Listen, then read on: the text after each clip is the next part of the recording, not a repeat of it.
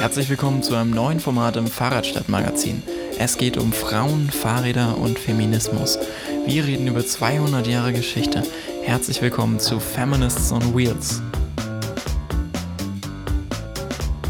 Herzlich willkommen zu Folge 1 des Feminists on Wheels Podcasts aus dem Fahrradstadtmagazin. Heute mit Laura. Hallo. Marco. Hi. Und mir Madeleine. Marco, erzähl uns doch mal, um was, über was wir heute reden.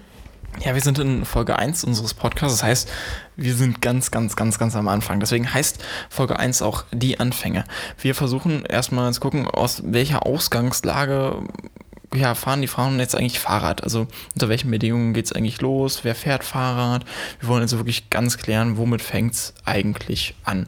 Technische Details werden wir dabei noch mit aussparen. Das heißt, wir werden schon etwas später einsteigen, also nicht direkt im Jahr, als das Fahrrad, also die Draisine äh, von Herrn. Weiß? Genau, ja, stimmt. das war offensichtlich. Ja, äh, der Tag war schon lang. Erfunden wurde. Ähm, das war ein langer Satz, aber ich so einschub. Ist toll. Ähm, ihr merkt schon, das wird auch hier nicht so ganz geordnet. Das wird ein lockerer Podcast. Ähm, wir sprechen also über die, den Einstieg. Die Frage ist erstmal, wo sind wir jetzt eigentlich zeitlich? Wenn ich sage, wir sind nicht 1817, wo sind wir denn dann, Laura? Wir sind so Beginn der 1890er Jahre. Das heißt, das Fahrrad gibt es schon ein, zwei Tage oder auch so ein paar Jahrzehnte, aber ähm, oder das die Dreisine, wie du gerade gesagt hast, und ähnliche Räder. Ähm, die spielen aber an sich noch keine besonders große Rolle, sind nicht sehr weit verbreitet. Ähm, genau, wir sind, wir befinden uns in Deutschland, also wir fangen unsere Betrachtung aus einem deutschen Kontext an. Und äh, 1890, ähm, ja, die Frauenbewegung ist äh, gerade am Entstehen. Also es gibt schon ähm, einige äh, Gruppierungen an Frauen, die sich dafür einsetzen, die dafür kämpfen, äh, ein paar Grundrechte zu erlangen, zum Beispiel ein Wahlrecht oder das Eigentumsrecht. Ähm, aber die feministische Bewegung an sich ist noch nicht sehr stark. Vielleicht sollten wir noch mal ganz kurz sagen, warum gibt es das Fahrrad noch nicht so lange, so nur ganz kurz hinleitend. Ähm, es gab halt vorher auch die ganzen Hochräder und diverse andere technische Innovationen und langsam wird das Fahrrad dann jetzt halt auch alltagstauglicher an der Stelle, besonders in Deutschland. Das ist auch noch ein bisschen verzögerter. Wir müssen bedenken, dass Deutschland halt sich vor relativ lange in den deutsch-deutschen Kriegen oder deutsch-französischen Kriegen befunden hat. Industrialisierung kommt jetzt immer stärker rein in das, in das ganze Feld. Deutschland ist jetzt dann auch zu diesem Zeitpunkt im Deutschen Reich, also die ganzen einzelnen Staatenbünde sind jetzt dann auch irgendwie mehr oder weniger freiwillig äh, vereint an der Stelle. Also von diesem Deutschland reden wir dann gerade in den 1890er Jahren. Und äh, aus dieser Perspektive beginnen wir dann jetzt zu, ähm, das Ganze zu betrachten.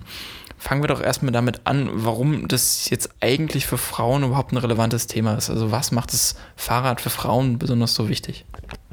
Naja, wir müssen uns angucken, wie haben Frauen damals gelebt, wie waren die gesellschaftlichen Zwänge ähm, schon im Kindesalter ist es so, dass Frauen bzw. Mädchen eben nicht gerade dazu animiert worden, sich zu bewegen, sondern eher mit ruhigen Tätigkeiten abgefrühstückt worden. Also sie sind jetzt nicht äh, Fangspielen gegangen oder rumgejagt, sondern die sollten immer brav und ruhig sein.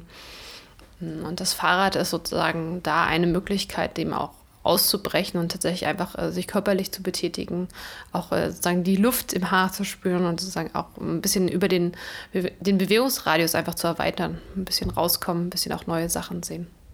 Und wir reden hier von äh, der bürgerlichen Klasse oder Schicht, das heißt, ähm, überhaupt konnten sich eigentlich nur reichere Leute Fahrräder leisten und ähm, auch die Frauen, die sozusagen zu Hause gehalten wurden, das sind eher die Bürgerlichen. Das, ist, das gilt als elegant, sehr blass zu sein und keine Muskeln zu haben und auch so ein bisschen kränklich. Das war schick. Und ähm, aus dem Kontext raus waren Frauen, glaube ich, nicht so wahnsinnig glücklich über ihren Zustand. Und genau wie Madeleine sagt, das Fahrrad ähm, war eben da und hat wahrscheinlich da eine angenehme ähm, Abwechslung geboten für die, die in die, äh, in die Lage kamen, das auszuprobieren. Genau, also das heißt, das Fahrrad ist eigentlich erstmal so ein, ein kleiner Gewinn an Freiheit. Und so man denkt, Hausfrauen haben sich dann primär auch in den bürgerlichen Schichten, werden um Kinder gekümmert, waren im Haus, haben Näharbeiten gemacht und sowas, haben aber nicht wirklich die Freiheit gehabt, sich wirklich außerhalb des äh, Hausradius zu bewegen. Man muss bedenken, Kleidung für Frauen extrem schwer, extrem aufwendig, wenig eigener Bewegungsradius, weil es heißt, natürlich auch mit dieser Kleidung, mit diesen ganzen Zwängen, weite Strecken zurückzulegen, ist dann schon schwierig und da kommt dann das Fahrrad ins Spiel. Wobei natürlich, wie eben dargelegt, das Fahrrad schon eher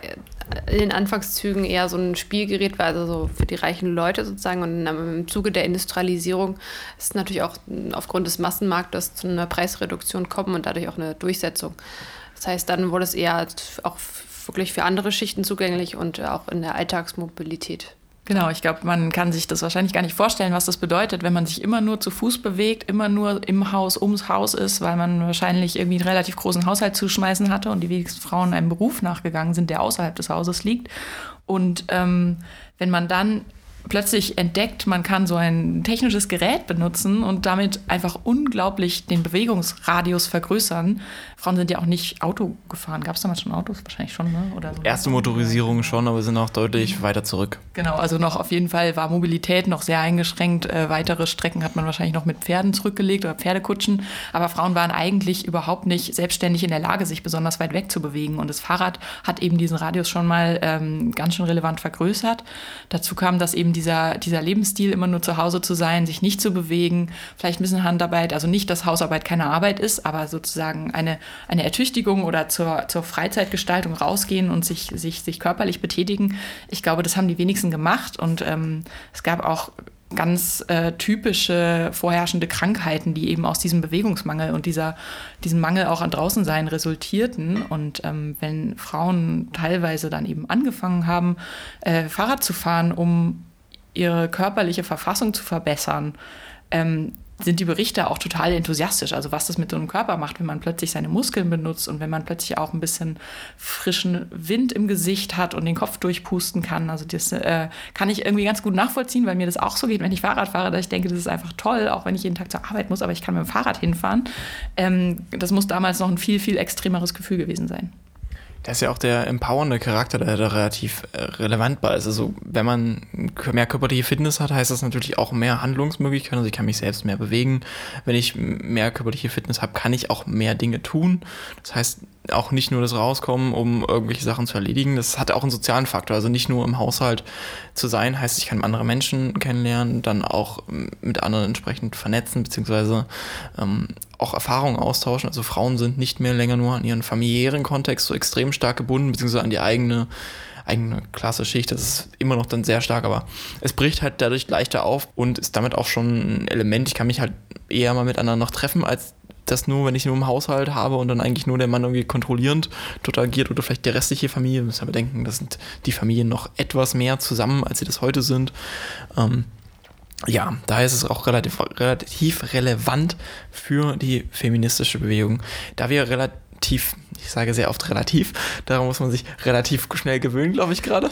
Ähm, wir müssen jetzt auch mal vielleicht ein bisschen über Feminismus reden. Also wir werden das über den Podcast hin weiter verwenden, den Begriff. Vielleicht sollten wir ganz kurz klären, was verstehen wir denn unter dem Feminismus? Wie drückt sich der Feminismus in der Zeit aus? Beziehungsweise was kann man unter Feminismus verstehen? Genau, Feminismus, es gibt nicht den einen Feminismus sozusagen, der hat ganz verschiedene Ausprägungen, sei es jetzt im Hinblick auf die verschiedenen Wellen, die schon angesprochen wurden, also erste Welle eben äh, Frauenwahlrecht und so weiter. Und dann immer so weiter bis heute vierte Welle, inter, wo wirklich Intersektionalität eine große Rolle spielt, also da die Entwicklung sozusagen, das ist, äh, worum man unterscheiden sollte. Und dann aber auch, in welchem Kontext ist man es betrachtet, also im politischen Kontext, im akademischen Kontext oder im gesellschaftlichen Kontext. Aber grundsätzlich bedeutet Feminismus erstmal ähm, sozusagen, dass äh, die geltenden Normen, die da sind, überwunden werden müssen und eben an der Gleichstellung von Frauen und Sternchen sozusagen gearbeitet werden sollte. Genau, damals war das auf jeden Fall noch eine sehr weiße Bewegung und auch eine eher elitäre Bewegung. Also es konnte sich nicht jeder oder nicht jede leisten, sich über sowas Gedanken zu machen. Aber die Frauen, die sozusagen etwas besser gestellt waren, die fingen an, ähm, einzufordern, dass sie ein gleichwertiger Teil der Gesellschaft sind, wenigstens, also wenigstens im Hinblick auf Wahlrecht und auch auf Eigentumsrechte, also dass, sie ihnen, dass es ihnen zusteht, dass sie eigenes, ähm, eigenen Besitz haben. Das ist vielleicht so, äh, also der Kontext, der natürlich heute sehr, sehr anders ist. Heute geht es im Feminismus um viel mehr, aber das waren die Anfänge, dass überhaupt das Wahlrecht damals ja noch gar nicht galt für Frauen. Frauen durften erst äh, 20 Jahre später, 30 Jahre später, 20 Jahre später ungefähr. Ja, so fast 30 Jahre, wenn wir ja. 1890 anfangen, dann sind es fast 30 Jahre von da aus.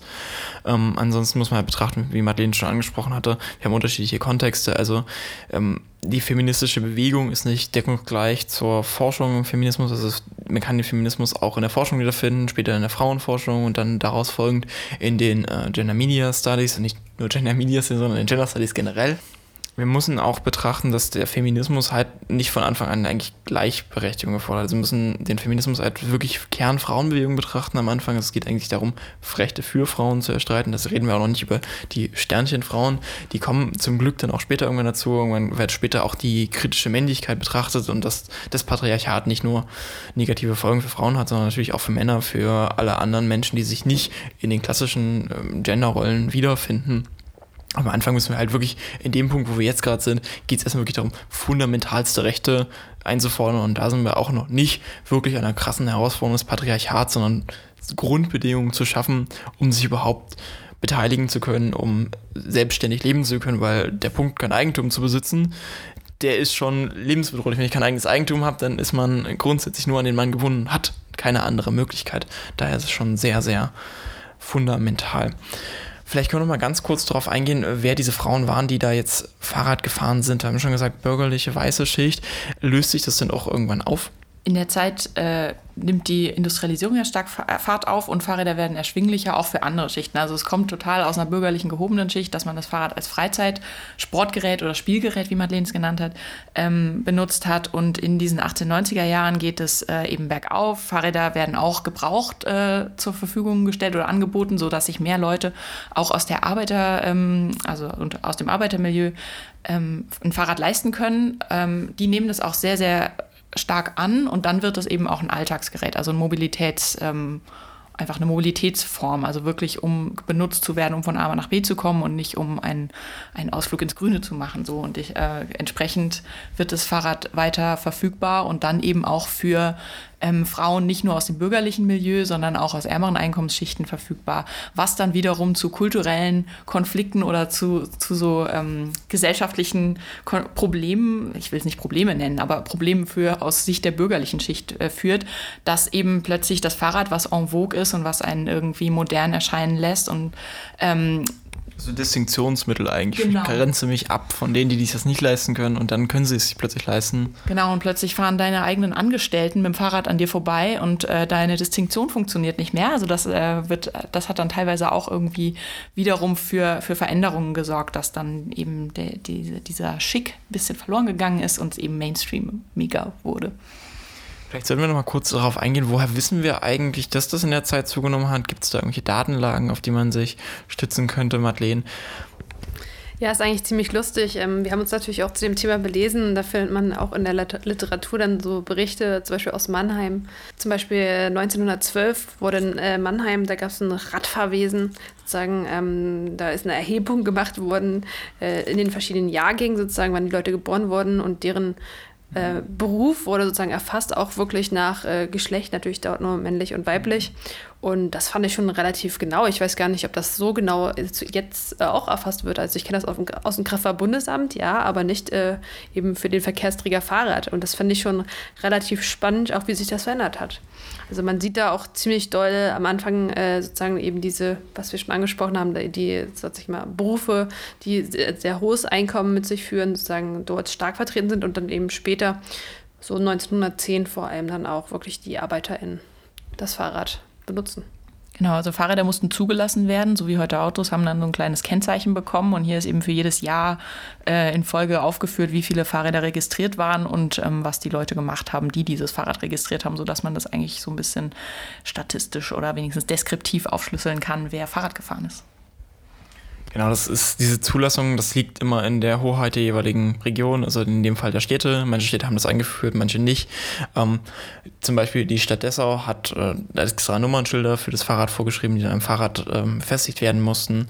Man sieht das auch ganz gut an der Entwicklung in Berlin, die dann schon etwas früher sind als andere Städte, die noch schon stärker ähm, diesen Fahrradzuwachs haben. Vielleicht könnte man ganz kurz äh, noch eine Info dazu geben, was kostete eigentlich so ein Fahrrad damals? Na, anfangs so auf jeden Fall über 200 Reichsmark, 200 bis 300 Reichsmark. Ich kann ehrlich gesagt nicht so ganz einordnen, wie viel Euro das jetzt wären, aber ähm, an, also da an, gemessen an, an Jahresgehältern oder Monatsgehältern musste man da schon ein bisschen drauf sparen, wenn man jetzt nicht das ganz große Einkommen hatte. Also schon e-, eher teurer und dann wird das eben über die 90er Jahre erschwinglicher, geht runter auf unter 200, 170 bis 200 äh, Mark. Sind das Reichsmark, stimmt das? Und dann eben über diesen Gebrauchtmarkt ähm, wurden die dann also irgendwie teilweise dann auch richtig günstig, ähm, zumindest zeitweise, bis halt wieder es wirtschaftlich weiter bergab ging. Was ich relativ spannend finde tatsächlich, ähm, die Bereifung war damals äh, mit das kostenintensivste. Also da musste man tatsächlich so bis zum Viertel des äh, Fahrradpreises äh, hinblättern. Das war wahrscheinlich Gummi noch nicht äh, so stark verbreitet irgendwie und wahrscheinlich noch eine Hochtechnologie sozusagen, dass man da äh, sehr tief in die Tasche greifen musste. Äh, ich habe nochmal nachgeschaut, es sind nicht Reichsmark, es sind einfach nur Mark. Damals hat man den Mark bezahlt. Reichsmark kam dann anscheinend etwas später. Wir haben das mal ganz schnell gegoogelt, in der Hoffnung, dass es jetzt richtig ist, aber ja. Ähm, entsprechend haben wir jetzt hier den Aufschwung. Wir haben also dieses Mobilitätsmittel Fahrrad, können wir jetzt hier als erstes kleines Zwischenfazit mitziehen. Es wird immer breiter weiter verbreitet. Wir haben die Arbeiterinnenschicht, die jetzt dann auch darauf zurückgreift. Das heißt, das Fahrrad wird wirklich zu einem Massenmobilitätsmittel, Verkehrsmittel, mit dem ich mich überall fortbewegen kann. Das heißt, es erreicht nicht mehr nur Bürgerinnenschichten, sondern es erreicht dann auch Frauen aus den Arbeiterinnenschichten, Bauern, also wirklich weiter entfernt noch als nur dieses Sport-Spielgerät. Es wird gesellschaftlich relevant und damit dann auch für die Frauenbewegung relevant mit dieser mit diesem Fortschritt kommen natürlich auch einige Probleme auf. Wir werden uns in der nächsten Folge, die wir dann auch jetzt ankündigen schon, kommt in zwei Wochen wahrscheinlich, mit dem Damenfahrrad beschäftigen. Das ist ein Begriff, den ich heute so nicht mehr verwenden würde, aber den man eine Zeit lang äh, in der Entwicklung so sehen kann. Also die Fahrräder wurden unter anderem vom Hochrad kommt, dann auch irgendwann alltagstauglicher und dann auch angepasster auch an die Bedingungen von Frauen, die halt in ihrer Kleidung damals deutlich beim Fahrradfahren eingeschränkt wurden. Man stelle sich nur gerade die Röcke vor mit den offenen Speichen, diesen sehr, sehr langen Röcken. Man kann sich schon denken, dass dort einige Probleme auftraten, die danach auch kont äh, gesellschaftliche Kontroversen auslösten, die ähm, in einer späteren Folge dann nochmal in der Kleidung beleuchtet werden. In dem Sinne würde ich mich jetzt für diese Folge verabschieden, wenn meine beiden Mitpodcasterinnen nichts mehr zu ergänzen hätten. Ich hätte eigentlich tatsächlich noch einen Punkt. Und zwar ähm, habe ich gerade nochmal darüber über die Statistik geguckt von Mannheim und äh, ich wollte noch mal betonen, das habe ich gar nicht herausgestellt, dass natürlich der Anteil der Frauen, äh, die dort ein Fahrrad angemeldet haben, also erheblich äh, geringer waren als der Anteil der Männer. Jedenfalls im Jahre so um 1900 rum noch. Also wie das vielleicht dann später ist, können wir uns dann nochmal angucken. Aber das wollte ich nochmal als Besonderheit herausstellen. Ja, also vielleicht um die Größenordnung zu zeigen, wenn so, hier sind meistens so um die 2000 Männer insgesamt gemeldet, die äh, Fahrrad, ein Fahrrad angemeldet haben und ungefähr so 190 das bis 200, aber manchmal auch unter 100 Frauen. Also wirklich ein Zehntel davon sind Frauen. Wobei man hier einordnend erwähnen muss, dass halt nicht alle Fahrräder wirklich erfasst wurden. Man kann davon ausgehen, dass es vielleicht so ein Drittel der Fahrräder wirklich erfasst wurden und dann wahrscheinlich Männer, die schon in Berufen institutionalisiert wurden, da eher erfasst werden, als die Frauen, die es tun und dann aufgrund ihrer Berufstätigkeit wahrscheinlich schon das Fahrrad eher auch genutzt haben an der Stelle. Und das ist ähnlich wie heutzutage beim Kraftfahrtbundesamt. Tatsächlich melden eher Männer im passrachialen System die Fahrzeuge, sei es jetzt hier Radfahr äh, also Fahrräder an.